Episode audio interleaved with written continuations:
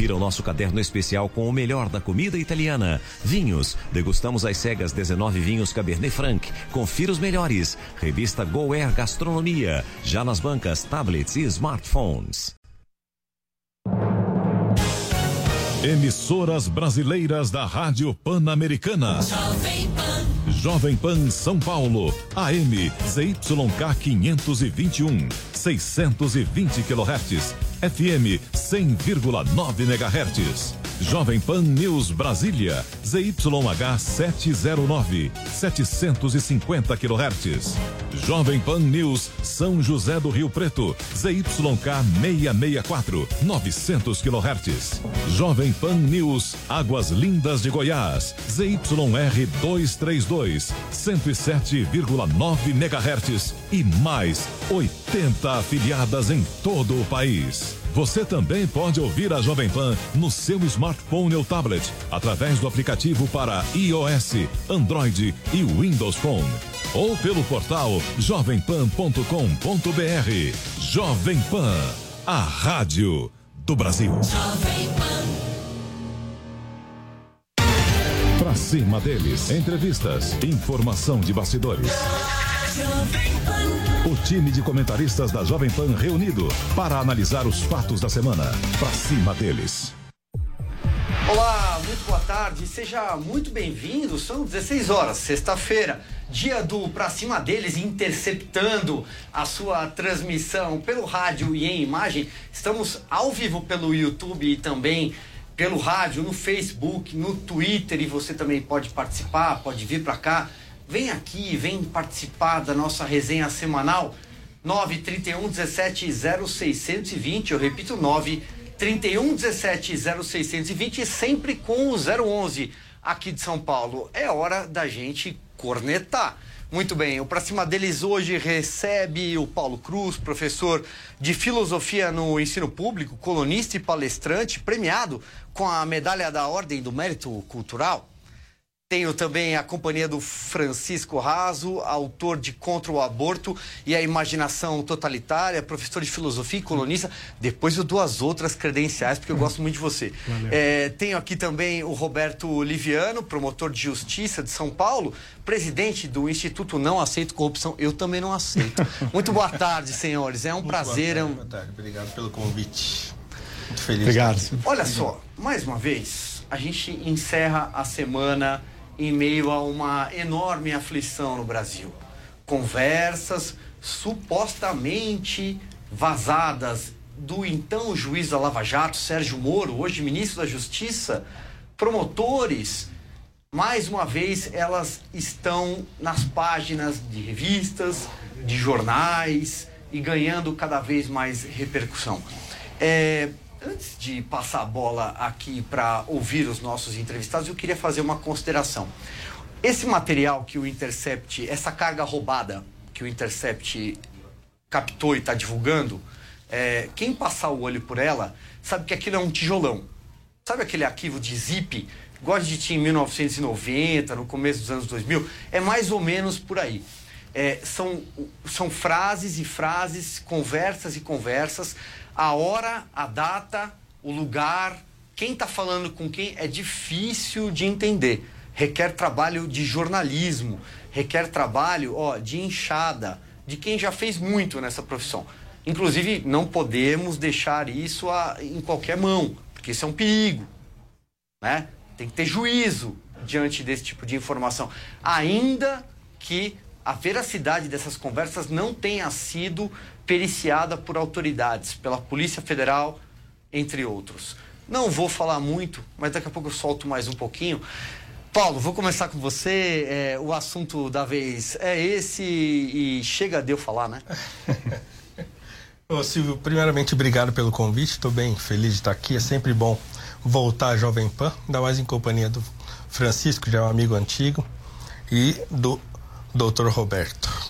a É, gente pode bom, tirar o doutor aqui, não? É, pode. Isso, é é, nosso papo, eu, pode eu- doutor. daqui a pouco eu vou conseguir. Por enquanto ainda não. Mas então, eu, eu tenho uma dificuldade. Eu acho que é a dificuldade que todo mundo está tendo nesse momento, que é assim: como é que eu enxergo um tipo de procedimento como esse que vem sendo divulgado a conta gotas aí pelo Intercept, do ponto de vista da opinião pública, sendo que nós estamos falando do juiz, que é uma celebridade nacional, é o juiz responsável por desmantelar é, o maior esquema de corrupção da história da humanidade.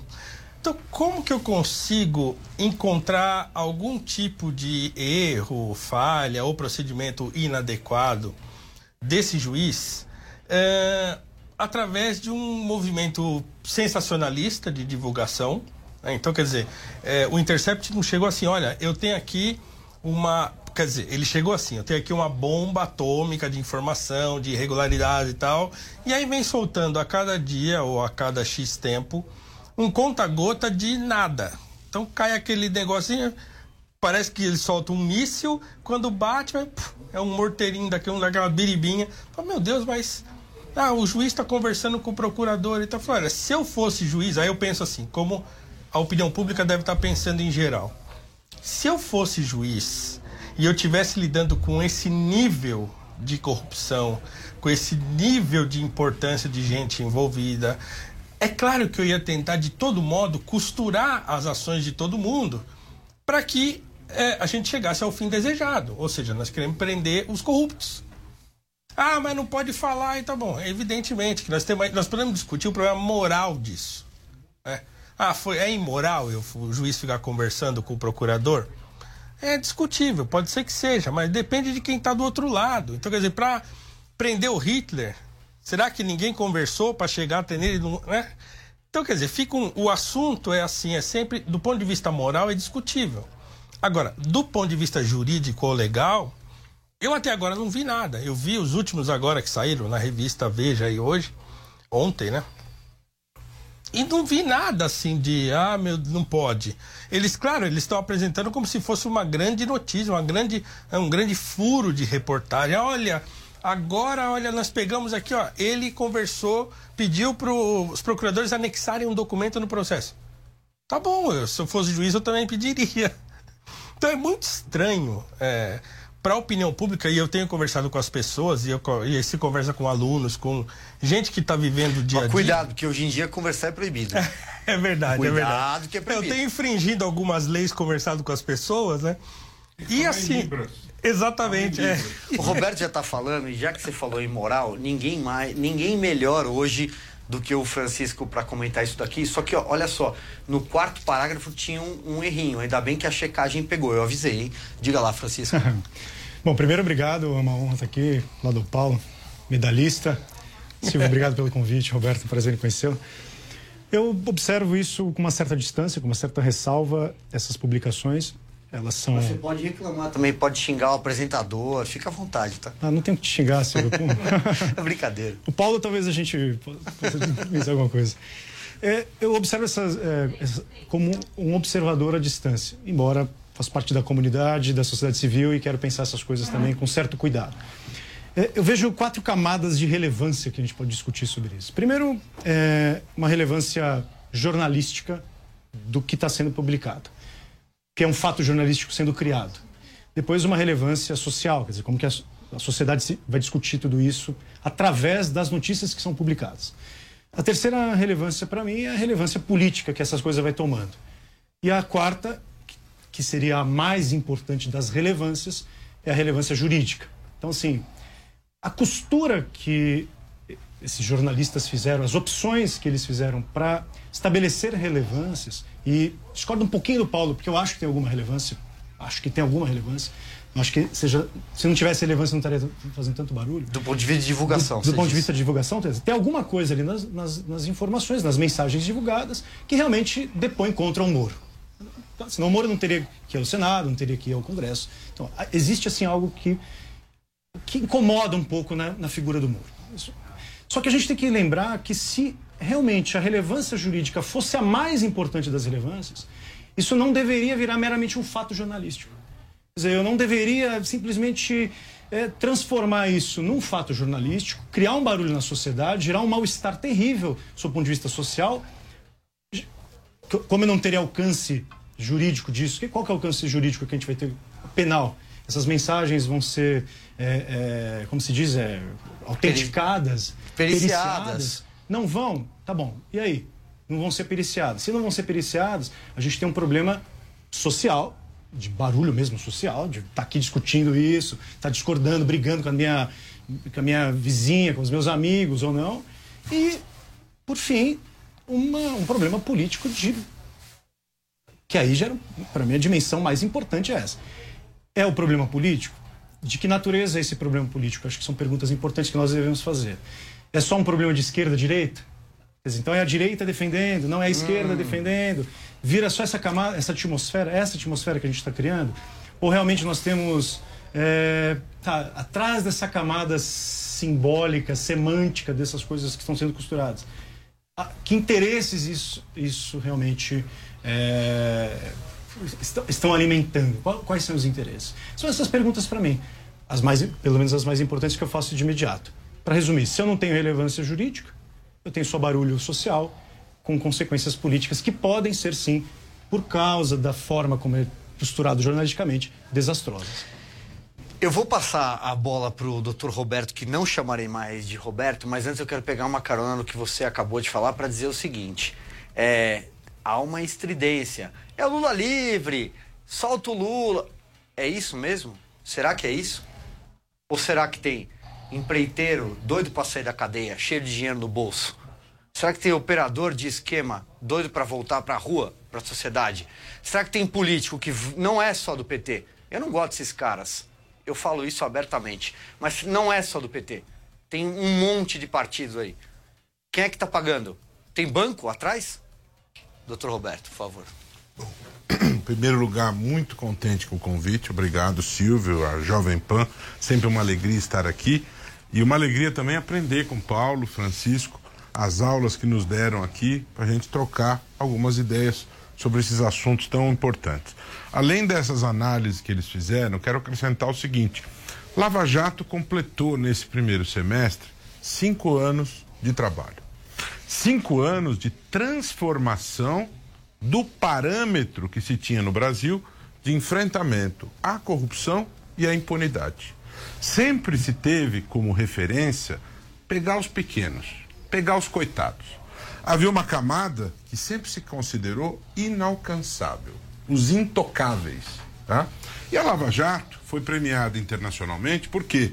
Porque foi considerado um case pelo trabalho no sistema de força-tarefa em que estes superpoderosos foram alcançados. Era mais do que previsível, desde o início, que haveria pedradas. A Lava Jato nunca teve uma vida tranquila. Sempre viveu por um fio. Sempre houve ataques, reações, projetos de lei pro, procurando desmontar o trabalho. Por exemplo, Vadir Damus uhum. propôs um projeto proibindo Perfeito. delações Perfeito. de presos. Proibindo delações de presos. Isso viola frontalmente a igualdade de todos perante a lei. Pessoas soltas têm os mesmos direitos que pessoas presas. E esse projeto afronta isso que é elementar. Se quis criar juizados de instrução presididos por delegados. Delegado é subordinado ao secretário de Segurança ou ao ministro da Justiça. Então você tem uma quebra do princípio da separação de poderes. Então isso, Silvio, não é novidade. Que haveria esse movimento, haveria. Eu vejo aquela figura de um lago de águas tranquilas, você vê o fundo, depois das provas reunidas, e alguém vem e atira pedras para turvar as águas. Quando você não consegue enfrentar as provas devastadoras, tendo uma percentagem de confirmação de decisões da ordem de 96%, por quatro instâncias da justiça, o que, que se faz? Procura-se desqualificar o Ministério Público e a magistratura. Ilustração... O acusador, né? Exatamente, o acusador. Ilustração mais recente disso. Projeto de Lei Complementar 27.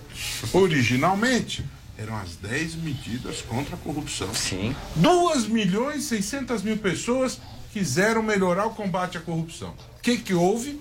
Na noite de 29 de novembro de 2016, simplesmente elas foram dilaceradas.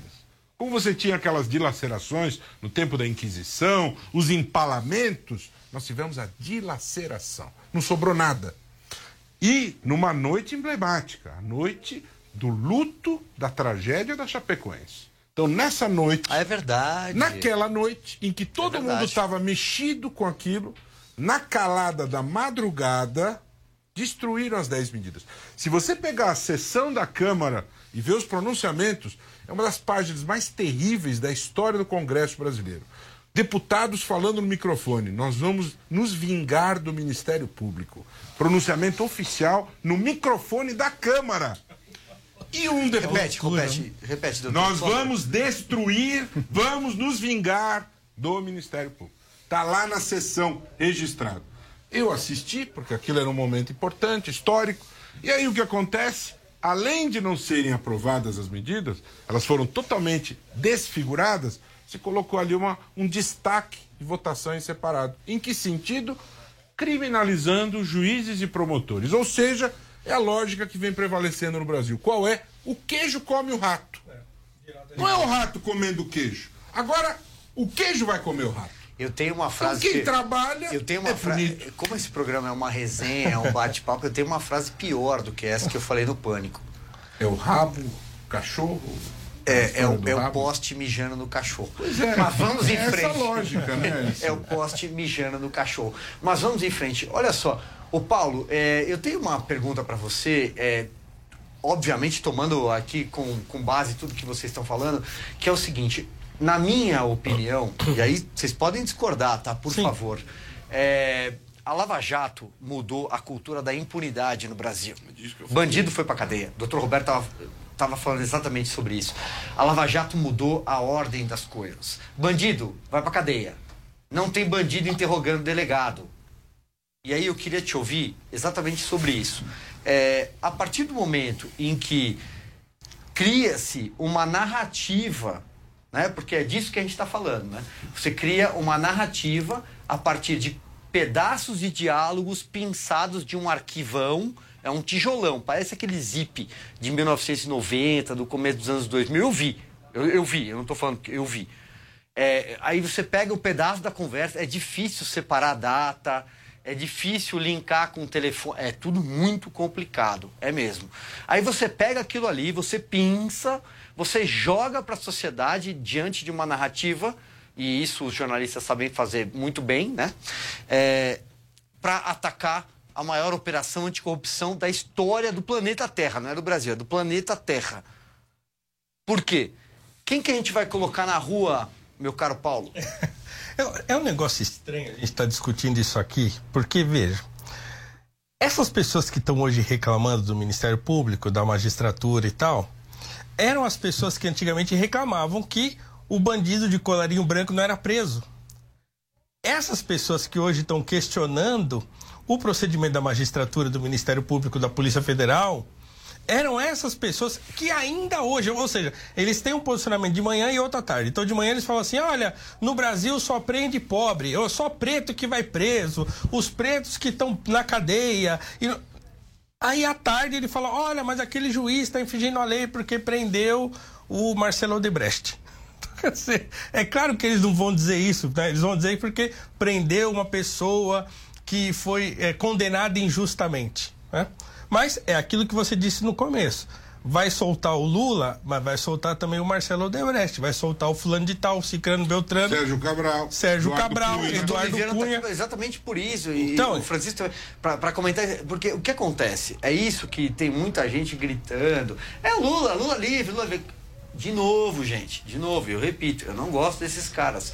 Mas estamos falando de outra coisa. Se você ah, é, é, gerar um vício de origem ali, Vai anular desmontar na tudo. primeira instância. Desmonta tudo. Desmonta tudo. Então, as mesmas pessoas que de manhã estão gritando, xingando, fazendo textão nas redes sociais, dizendo que no Brasil há um encarceramento em massa de pobres, de pretos e coisa e tal, essas pessoas estão reclamando agora que o bandido do colarinho branco está sendo preso. É impressionante a disfarçatez dessas pessoas de chegarem a esse tipo de argumentação. E não adianta a gente usar uma linguagem muito rebuscada, ficar os istas, né? Agora tem ista pra tudo quanto é lado. Não, tem que falar a linguagem que as pessoas entendem. Tô errado, Francisco? Me diga. Não, tá certo. O problema, aliás, nós sofremos atualmente o maior problema da linguagem, né? Quer dizer, de dar definições corretas às coisas, dar nomes aos bois. Chama bandido de bandido, herói de herói, dentro dos limites possíveis. O que me preocupa, é, a, princípio, nessa discussão que a gente tem, é, e, e como é que ela acontece no interior da internet, é pensar a partir de hashtag. né? Então, a gente está criando uma cultura que se pensa a par- a partir de hashtag. Eu vou subir a hashtag essa aqui tal, porque hoje subiu a Não é minha Ariel. Not my Ariel, não né? é minha Ariel, é, é Moro preso, aí Moro é meu herói. Isso gera uma temperatura, uma atmosfera, é, na minha opinião, que é bastante perniciosa para análises das coisas. É, a guerra de hashtag. né? Porque você traz sua opinião aqui, como o Roberto trouxe, uma, uma- uma opinião de alguém que trabalha com isso mais fundamentada, que é uma opinião controversa, quer dizer, pode ser questionada, mas quando a gente pensa a partir à luz de hashtag, ah, não, já vai defender essa instituição chamada La- Lava Jato. As manadas de manadas. hashtags, né? E nesse, como você perguntou para mim o problema da linguagem, eu acho que a linguagem ela, ela empobrece demais aí. E a gente está tendo um problema muito sério com relação à manutenção do que se fala, afinal de contas.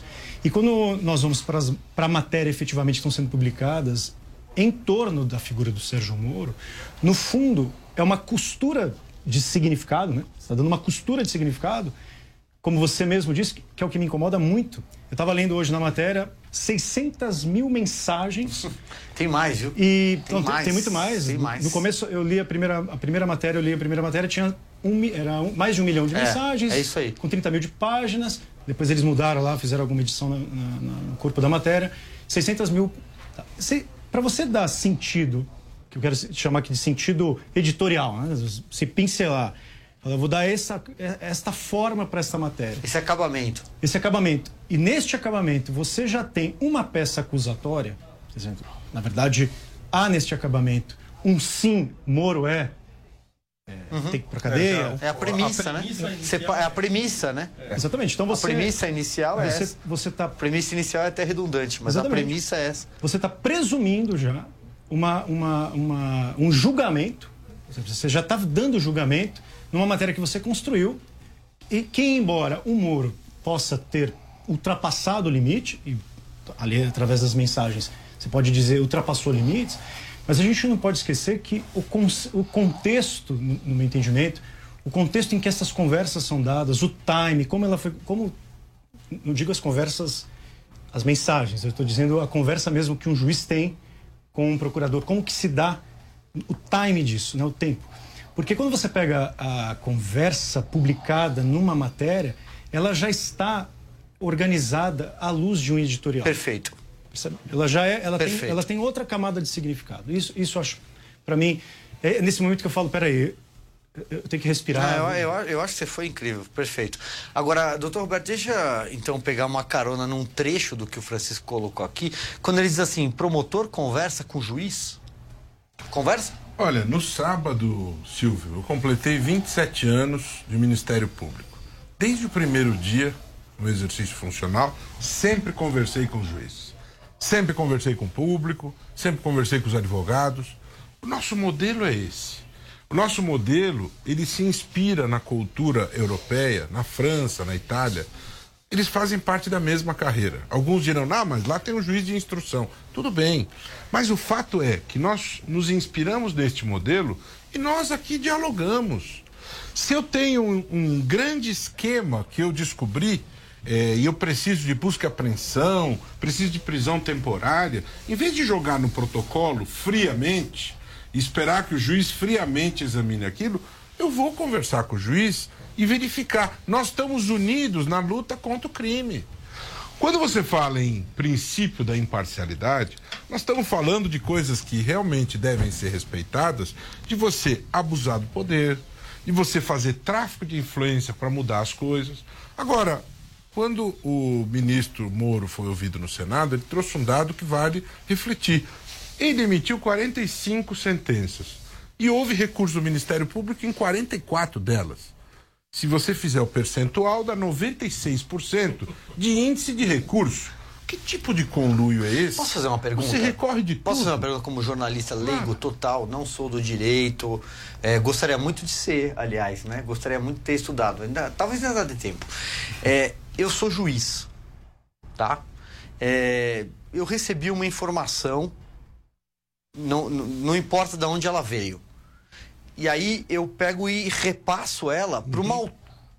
Para quem eu devo passar, que é o Ministério Público. Perfeito. Que é, que é quem tem que constituir a- e construir a Tomar acusação. iniciativa. Sim. Né? Perfeito. Eu, eu cometi um erro? Artigo 40 do Código de Processo Penal. Expressamente consta da lei que quando um juiz toma conhecimento de um fato definido como crime, cabe a ele encaminhar isso oficialmente ao Ministério Público. O ministro Sérgio Moro errou, ele pode ter errado pela maneira coloquial, pela maneira informal de ter se comunicado. Agora, eu tenho uma tese. Para mim, as pessoas não se falam mais por telefone. Se diz até que quando Estamos em alguém, 2019, É, alguém liga para alguém é prova de amor. Né? Porque as pessoas se falam pelo WhatsApp. Isso foi maravilhoso. Né? Pelos aplicativos. Então, o que, que eles estão fazendo? Eles estão fazendo aquilo que se pratica hoje. As pessoas se comunicam dessa maneira. Deveria mandar por ofício, formalmente, tudo bem. Agora, essa coisa macro toda que nós estamos falando aqui me lembra um pensamento que eu acho que resume bem isso. Mais vale a versão do que o fato. Você tem o fato, tá, em apuração, mas mais vale a narrativa, a história que se constrói. O Paulo falou sobre essa questão do encarceramento em massa, etc e tal. Acho interessante essa referência dele, eu quero fazer um comentário, lembrando o nosso ex-presidente Michel Temer, um homem muito sensível ao problema carcerário, né? Tão sensível que ele editou um decreto que eu chamei decreto de liquidação Black Friday das penas de corruptos, né? Nunca se deu indulto a corrupto, porque o indulto existe quando? Quando você tem o excesso encarcerante. Se você olhar os números do encarceramento de corruptos, eles são exíguos. Então você não pode pensar em indulto se é baixa, é baixo o encarceramento, não tem sentido. Agora isso fica ainda pior quando você vê uma parte do decreto que ele indulta multa. O indulto está relacionado a encarceramento. Como você justifica a concessão de indulto para multa, que é pena pecuniária? né? Então você vê, quem é que concedeu?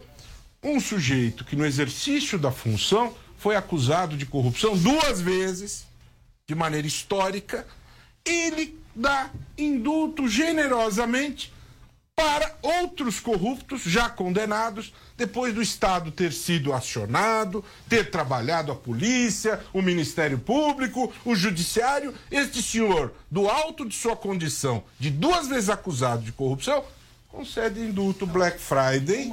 80% de liquidação inédita para corruptos. Muito bem. O papo tá ótimo. A gente precisa fazer uma janela comercial e voltamos em instantes. Não sai.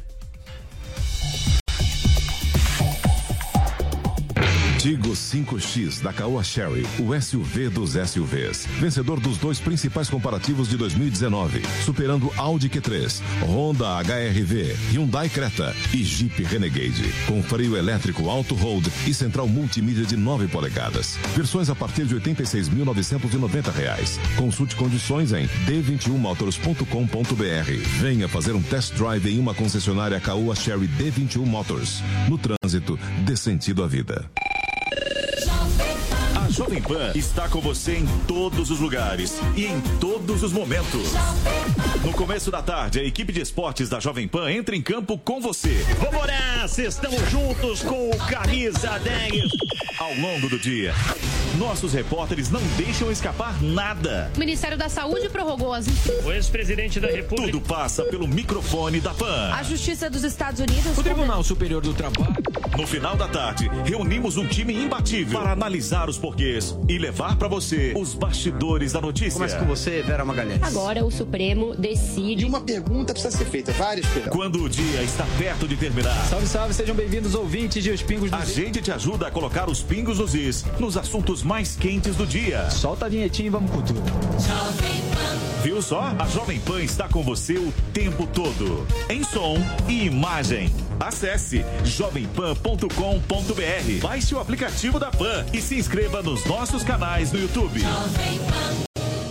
Você pode ser avisado todas as vezes em que o seu jornal ou programa favorito da Jovem Pan começar a ser transmitido pelo YouTube. É muito fácil. Basta pesquisar pelo canal Jovem Pan News na barra de buscas do YouTube. Entre na página e clique no botão Inscrever-se no canto superior direito. Na sequência, clique no ícone do sininho. Pronto. Você vai ser avisado toda vez que uma nova transmissão começar e vai ficar ainda mais perto da Jovem Pan. Jovem Pan News.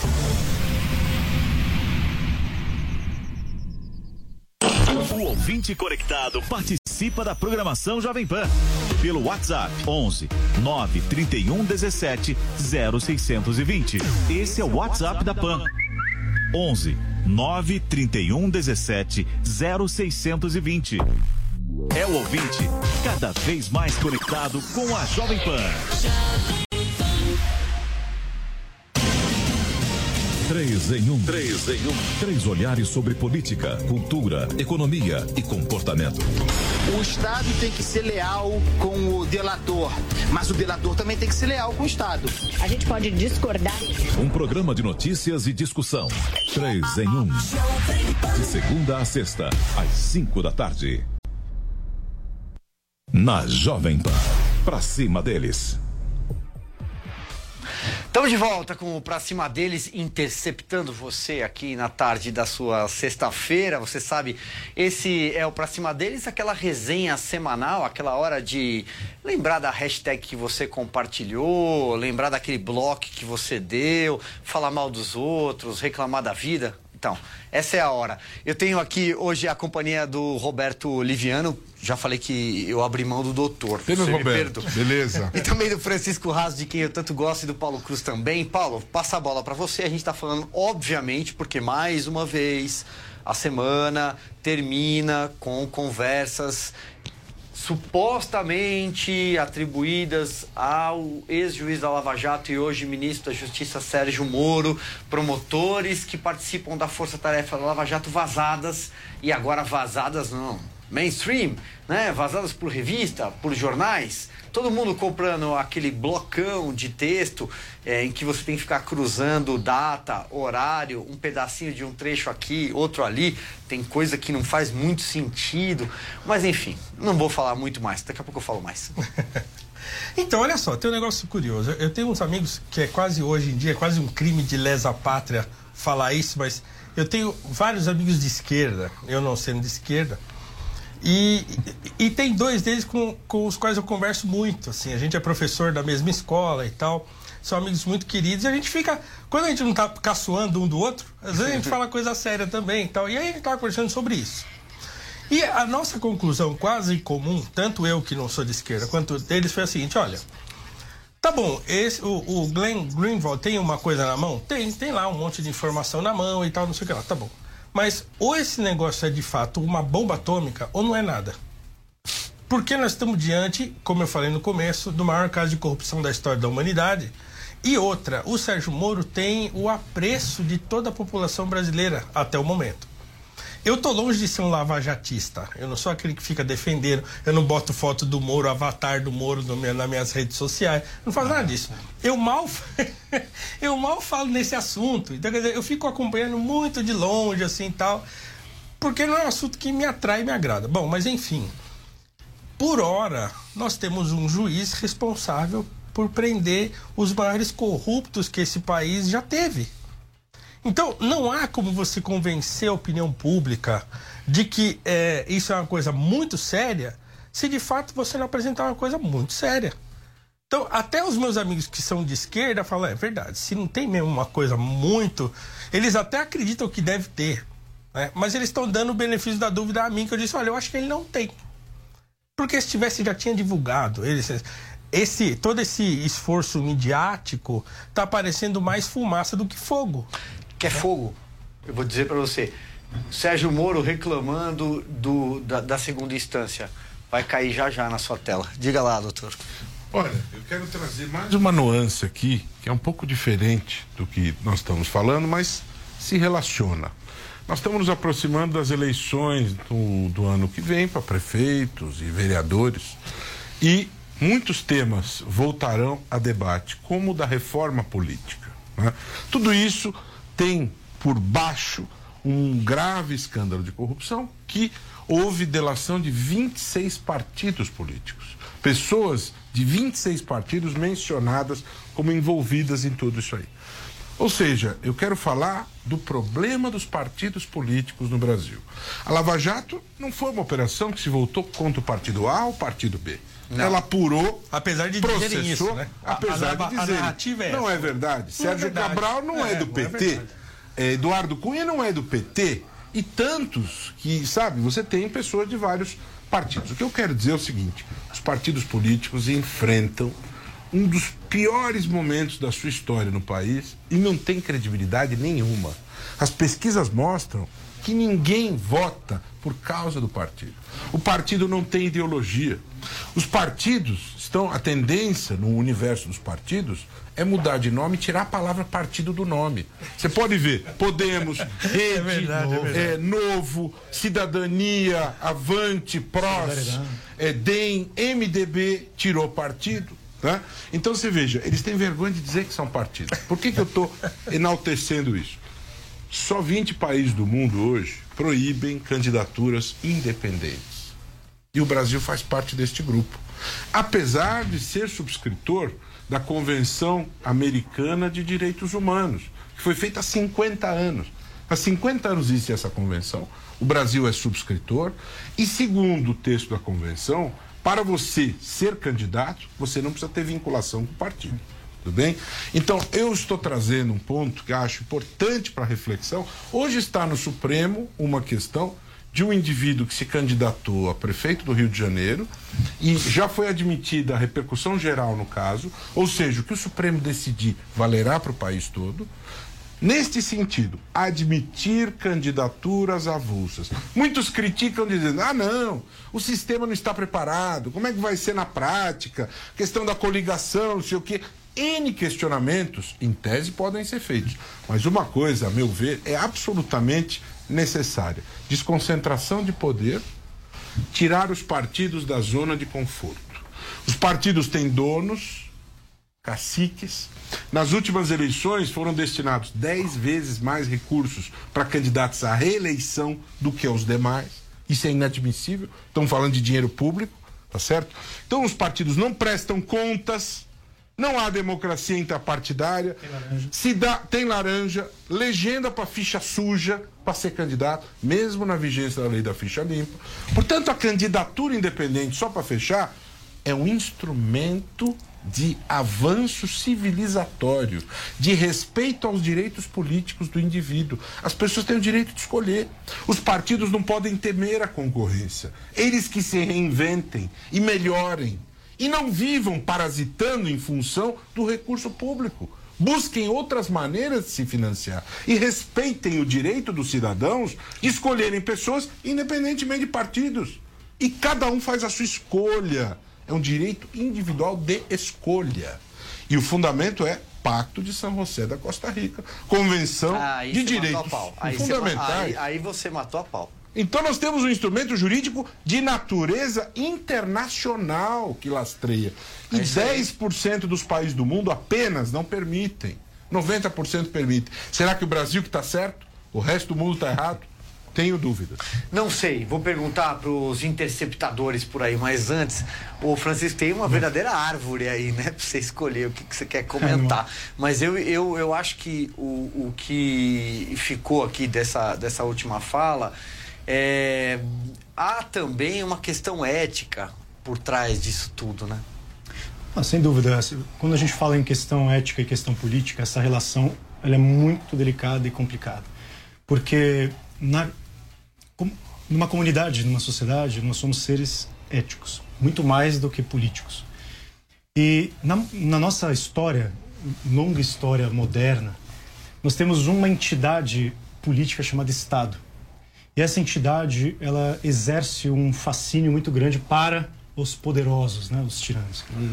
Por quê? Porque ela é uma, uma entidade que se organiza para fins de soberania, delimita geograficamente uma nação e determina o que um povo vai ser ou se orientar ou não. É a instância máxima A instância de máxima poder do de uma poder. sociedade. né? Então, quando a gente cria mecanismos, e é isso que a gente faz, né? Cria mecanismos eh, sociais para dar de, de liberdades aos indivíduos, a gente está barrando a interferência do Estado na nossa vida. Isso mesmo. É, e a justiça, a, a política deve se pautar pela justiça e a justiça deve se pautar pela ética. Né? Como que você trabalha essas instâncias? E a, a vida ética é a vida justamente da possibilidade de você tomar decisões orientadas pelos seus valores interiores, quer dizer, o meu senso de o que é bom, o meu senso do que é justo. E o que a gente tem hoje vivido no Brasil, e aqui fazendo críticas a todos os partidos e a todas as instâncias políticas, que é uma, no meu entendimento, uma, uma reserva mental de, uma, de um colapso que a modernidade trouxe, né? Quer dizer, uma percepção de que a modernidade trouxe, de que essa instância chamada Estado, ela não dá mais conta de uma coisa. Ela não dá mais conta do senso que nós temos de povo. Ela não dá mais conta disso. O que é ser povo? Não é isso que os populistas falam tanto? Não é isso que os críticos dos, do populista falam tanto? Eu tenho escrito bastante sobre essa, esse problema. Quando um político diz eu represento o povo, eu represento os interesses do povo, do que, que ele está Que falando? povo? Que, que povo? E que povo? Porque o que dá unidade ao povo não é o Estado. Não é o Estado que dá unidade ao povo. Na verdade, a, a sociedade civil que estabelece limites morais ao Estado. Esse é o, esse é o problema. E para ter uma sociedade civil que estabelece limites morais ao Estado, a gente tem que ter uma boa noção de indivíduo, que não é uma relação só direta com o Estado, ele tem que se estabelecer por outras instâncias, como eh, a mídia, as escolas, a religião, etc. Então, para mim, a- a- a grande, para dizer assim, quer dizer, uma crise adequada, para pensar uma crise adequada que envolve esses problemas todos, é justamente uma, sobre o ponto de vista político, né? é uma crise sobre a noção de povo que orienta a nossa vida política. Isso nós estamos vivendo hoje e, e para mim, é, é onde, por exemplo, dá... O que é ser um partido? Representar o quê? Uma parte? O indivíduo? O todo? Só- só- Uma busca do poder pelo poder. do- busca pelo do poder. Não, que é o problema sem do Estado- referência Exatamente. ideológica. Que é o problema do Estado moderno, que se estabelece na relação de poder. Diga, Paulo, diga, Paulo. Não, não, é curioso, é curioso porque você tocou num ponto que é fundamental. Ou seja, o Brasil sempre viveu uma espécie de estatolatria, sempre. E acho que nós estamos numa crise disso. Existe uma crise da estatolatria no Brasil. Ao mesmo tempo, e acho que o, o, o Bruno Garchagen, nosso amigo, que escreveu lá no Pare de Acreditar no Governo, né? Eu não me canso de me referir ao, ao livro do Bruno, porque é exatamente essa crise. Então, nós estamos num, num ponto de inflexão de entender a nossa noção de indivíduo, de entender o que, que significa ser povo. Então, a gente vê isso aí ó, na internet está lotado. Ah, porque o povo foi à rua. Peraí, eu não fui. Então eu não sou povo mais? Quem é o povo? Então é um negócio assim. Que foi na marcha da Jesus? Né? É, Foi- cada um toma o conselho de povo para si. Então nós temos de entender isso aí. Quem é o povo? Povo é, é eu, é, e sou tá- eu, é você, é, Então, o, é deixa o eu fa- cara deixa é eu fazer uma provocação aqui, porque esse é meu papel. E tá errado o cara ir pra rua? Não, mas é Em evidente que defesa não. daquilo que ele, que, É ele, evidente que, ele, que não. que ele acredita? Não, pelo Mas contrário. também não está o que- errado aquele que não quer ir. Mas o que... Exato. Né? E agora nós estamos num ponto que aquele que não quer ir, de um- ele deixa de ser povo. Ah, você não está entendendo os anseios do Não, povo. Peraí, mas super eu de sou- acordo. Mas né? o que ele, mas é que tá, Paulo, o que, que ele representa quando ele vai à rua? Pra saber. É que a gente fala muito dessa questão da representatividade. Mas Ou ele vai pra rua e ele sabe por que, que ele tá indo pra rua? Tem gente que Ah, vai pra ah, rua a tomar- só pra postar foto no A tomar- Facebook. É, ou é, ou é pra outra fazer Tem selfie? gente que sabe, É tem pra gente fazer selfie? Ou ele tá indo pra rua porque realmente ele acredita naquilo?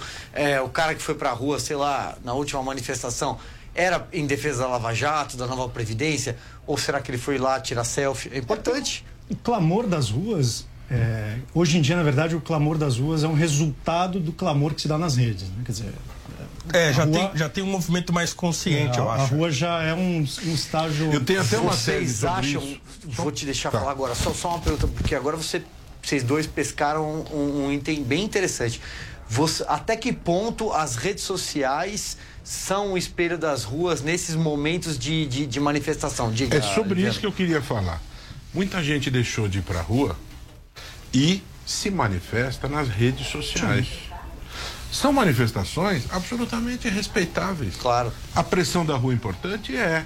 A militância virtual também é. Se a pessoa não foi para a rua, é sinal de que não há indignação? Não necessariamente. No entanto, é bem verdade que o político ele se sente acuado, pressionado. É como se você tivesse uma moeda. Quantas pessoas você levou às ruas? E aí isso mede o nível de pressão. Né? Então isso é uma coisa Ainda é complicada. assim, né? Em tempos que as pessoas estão conectadas pela rede social, isso tem absoluta importância. Olha só, você abriu uma gaveta que eu achei ótima. E aí eu queria aproveitar essa oportunidade para fazer uma pergunta para os três, na verdade. Ah, a gente viu, por exemplo, na eleição para o Senado, né, o Renan Calheiros, Jurássico, era favorito para ser presidente do Senado. E aí o Davi Alcolumbre venceu. Porém, houve uma enorme pressão nas redes sociais contra o Renan. Vocês acham que hoje. Vamos mudar a pergunta. Até que ponto hoje o político tá com um olho no peixe e um olho no gato? Cajuru é um Até que exemplo. ponto o cara, tá, o cara tá lá, mas ele tá preocupado com as redes sociais? O Cajuru orienta os votos dele por enquetes que ele faz na própria página. Mas aí Você quando... tem um tema em discussão, Então, mas, ele olha, lança enquete. mas olha só, mas- não, mas aí eu vou além. Quando, e aí, quando você tem um maluco, tipo Carlos Bolsonaro, doido, é, até que ponto esse tipo de pressão é, movimenta, mexe com a cabeça do cara? Lá, eu queria voltar um pouco. Eu, eu fui, por exemplo, eu fui na primeira manifestação de 2014. Assim, quando começou a- as primeiras manifestações que começaram a formar, não aquelas de 2013, mas aquelas de 2014, quando começou a se formar um movimento pelo impeachment. É, eu me lembro que assim, muita gente estava indo porque estava indignada, mas ainda assim um negócio muito nebuloso, não tinha uma pauta específica e tal. Então, as coisas foram ao longo do tempo, e eu fui em todas até o impeachment, é, as coisas foram se é, clarificando ao longo do tempo, até chegar numa pauta e o impeachment. Eu acho que hoje, atualmente, há uma, uma. Por causa das redes sociais também, porque essa militância de rede social aumentou muito nos últimos três anos.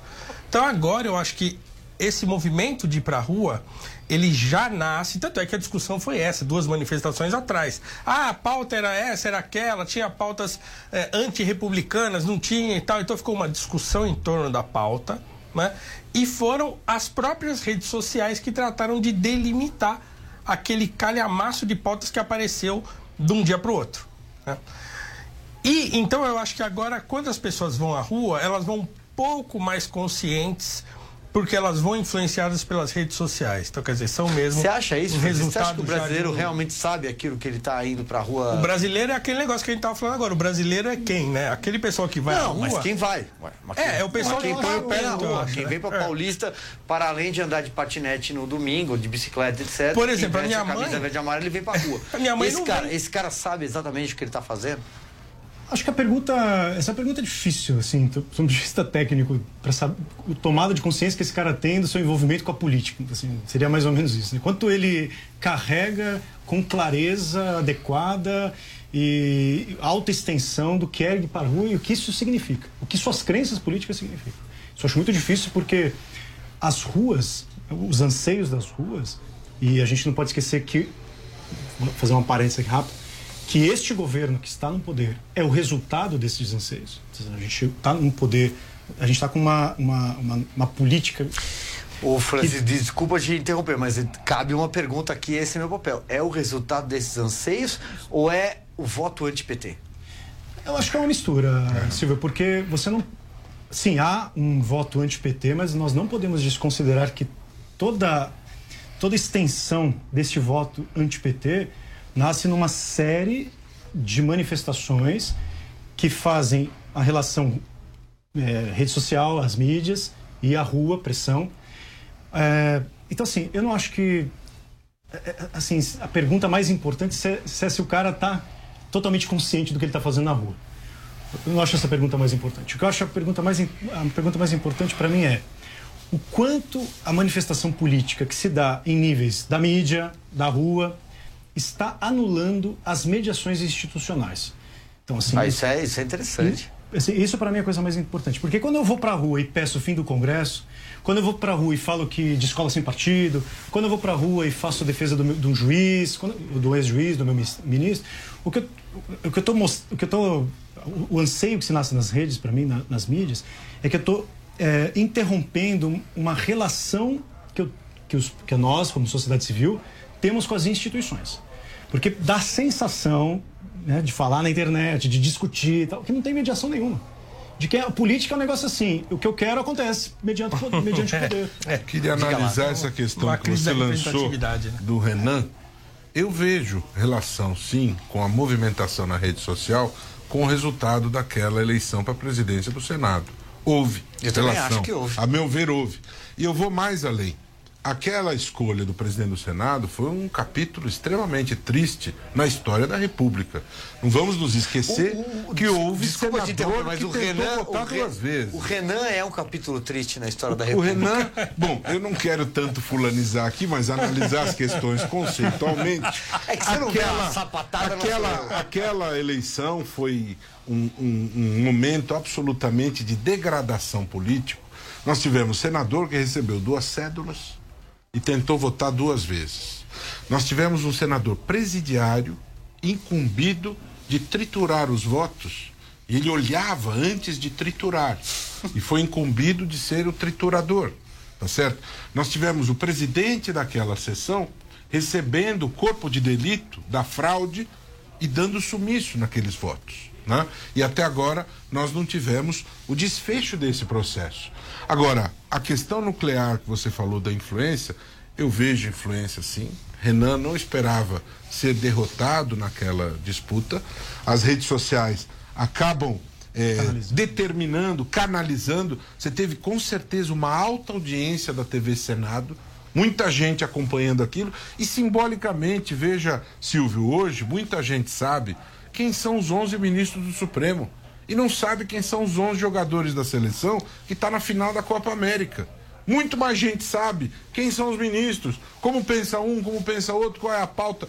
A coisa é linear, tá, todo mundo está consciente. Não, não, é que está todo mundo consciente, mas o grau de consciência Aumentou. ele está aumentando, ele está avançando. A Lava Jato é uma pauta na escola, no bar, na igreja, no clube. Mas o que eu questiono, Roberto, aqui é, provocando um pouco, é que tipo de consciência é essa também, né? Tem um É. grau de consciência política, tá É bom, mas verdade. Que tipo de consciência Você, por exemplo, não é uma pessoa rasa, né? Mas o debate é raso. Raso, Infelizmente, raso. o- ah, desculpe, o debate é raso. O debate é pouco superficial. As pessoas não têm uma consciência profunda a respeito disso. E aí eu quero linkar com uma questão que me parece extremamente importante, lições que nós devemos aprender da operação Mãos Limpas. O que, que aconteceu lá? Um Jato- grande a Lava- combate. Roberto, você não acha que a Lava Jato é maior que a Mãos Limpas? Tem potencial para ser. Não, mas é. lá atingiu mais gente. Só que o problema é o seguinte: lá o povo entrou em estado de letargia e não reagiu. O corpo político fez leis para destruir o sistema de justiça. E nós não podemos permitir que aqui aconteça o que aconteceu lá. Mas está acontecendo Tá parecido. cheio de projetos. Mas, tá- mas tá- mas a gente está diante de um O processo, processo é parecido. esse, o corpo processo político parecido, está que querendo envolve, inclusive, destruir o sistema de Roberto, justiça. Envolve inclusive a mídia, Sim. a imprensa. A gente está diante de um processo Então, muito parecido. Itália, mãos limpas, isso aconteceu lá. Não podemos permitir que se repita. Existe esta sabotagem tentada para fazer com que o combate à corrupção não seja vitorioso. O que, que vai fazer a diferença? Mobilização da sociedade. Reagir, cobrar do seu representante, fazer com que estas, esses projetos não avancem, mostrar o peso da sua influência, cobrar na rede social, cobrar na rua, ligar para o gabinete, mandar mensagem, azucrinar o representante até que ele perceba a força da voz do povo. Paulo, a gente está caminhando já para o final, quero te ouvir. Um detalhe importante, a gente estava falando aqui de, de nível de consciência e eu preciso fazer um pequeno jabá aqui, porque essa semana eu publiquei um vídeo eh, no canal do Instituto Brasil 200 que é como melhor se engajar politicamente. Então eu dou lá dicas, né? Tá lá no Repete o canal aí, Paulo, É, repete. É do canal do Instituto Brasil Dá- dá- 200. dá- dá o- né? dá o endereço, É, lá no serviço YouTube, procura pra quem lá quiser te YouTube, acompanhar. É, Instituto Brasil 200. Então eu tenho publicado vídeos lá é, semanalmente. E essa semana é como melhor se engajar politicamente. Então eu dou lá dicas de literatura, né? De, de, para melhorar. Então tem muita gente que tem vontade de Eu melhorar assi- o seu Eu engajamento. sou suspeito pra falar, porque eu assisto todos, É, leio as pessoas, tudo. Ah, é claro, a gente está naquela efervescência, todo mundo discutindo, todo mundo debatendo e tal, e pega político e não sei o que, puxa o político pra cá. Agora, será, tem gente que quer entender melhor. Pô, o que, que é isso aí? O que, que é o processo político? O que, que é a democracia? O que, como é que funciona essas coisas? Como é que são as leis? Então, eu dou algumas dicas de literatura para aquelas pessoas que querem melhorar a sua compreensão é muito importante. É a educação que vai fazer com que a gente dê um passo além. Né? Por enquanto, nós estamos numa confusão.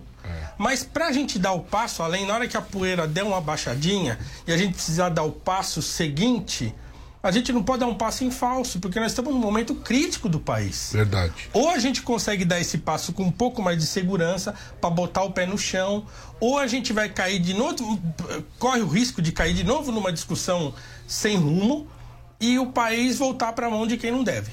Concordo com isso da educação e quero também fazer um jabá. o Instituto Não Aceita Pode fazer, Corrupção. aqui pode tudo. No meu Instituto pode tudo. Não Aceita Corrupção também fez uma série de vídeos. Seu voto, nosso futuro.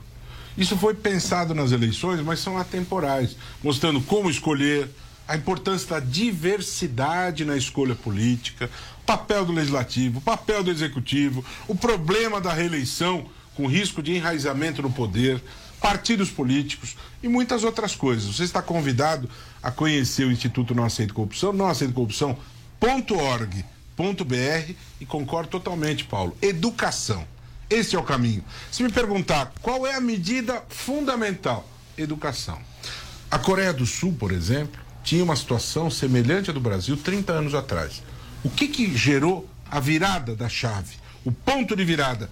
Educação, Educação. em período integral. A Coreia do Sul hoje é um outro país em matéria de combate à corrupção, graças à educação. Muito bem, jabá feito. Eu também quero saber onde é que eu leio o Francisco Raso, diga lá. Ah, não tem muita jabá não. Na internet, Francisco Ratso, meu Twitter, tô sempre postando. Ratso, não E- raso. Ratso. É isso Ratso. aí. Então, hora da gente dar uma espiada pra você que fez esse programa junto com a gente. Solta aí, temos vídeos, temos tweets. Quem participou? Vamos lá, produção.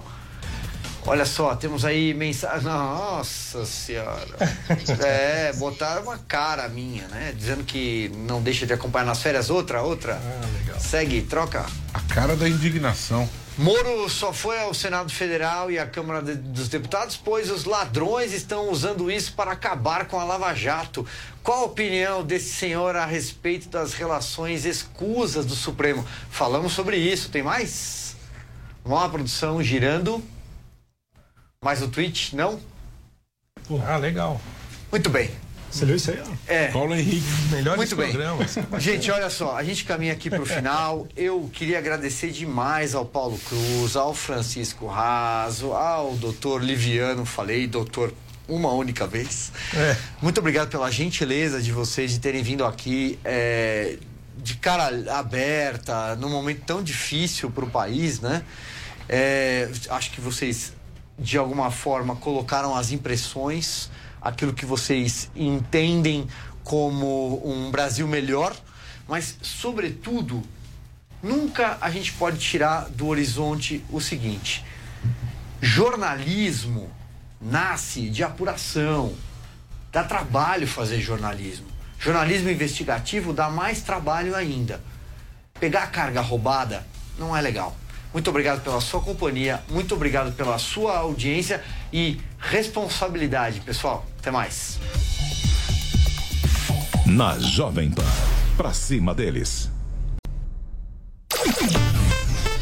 A Jovem Pan está com você em todos os lugares e em todos os momentos. De manhã, informação e opinião na medida para começar o dia do jeito certo. Nossos repórteres não deixam escapar nada. Pois não. Olha as declarações. Polêmica em Marília foi protocolado A nesta Câmara dos Vereadores de São Paulo Tudo passa pelo microfone da Pan. O mercado aguarda uma definição para a crise política e tem as implicações. A reforma da Previdência vai gerar uma economia. Os principais assuntos. A maioria dos contribuintes do regime geral de previdência social. A notícia de última hora. Áudios divulgados hoje revelam que. Passa pelo microfone da Jovem Pan. A Jovem Pan está com você o tempo todo, em som e imagem. Acesse jovempan.com.br, baixe o aplicativo da Pan e se inscreva nos nossos canais no YouTube. Jovem. Você pode ser avisado todas as vezes em que o seu jornal ou programa favorito da Jovem Pan começar a ser transmitido pelo YouTube. É muito fácil. Basta pesquisar pelo canal Jovem Pan News na barra de buscas do YouTube. Entre na página e clique no botão Inscrever-se no canto superior direito. Na sequência, clique no ícone do sininho. Pronto! Você vai ser avisado toda vez que uma nova transmissão começar e vai ficar ainda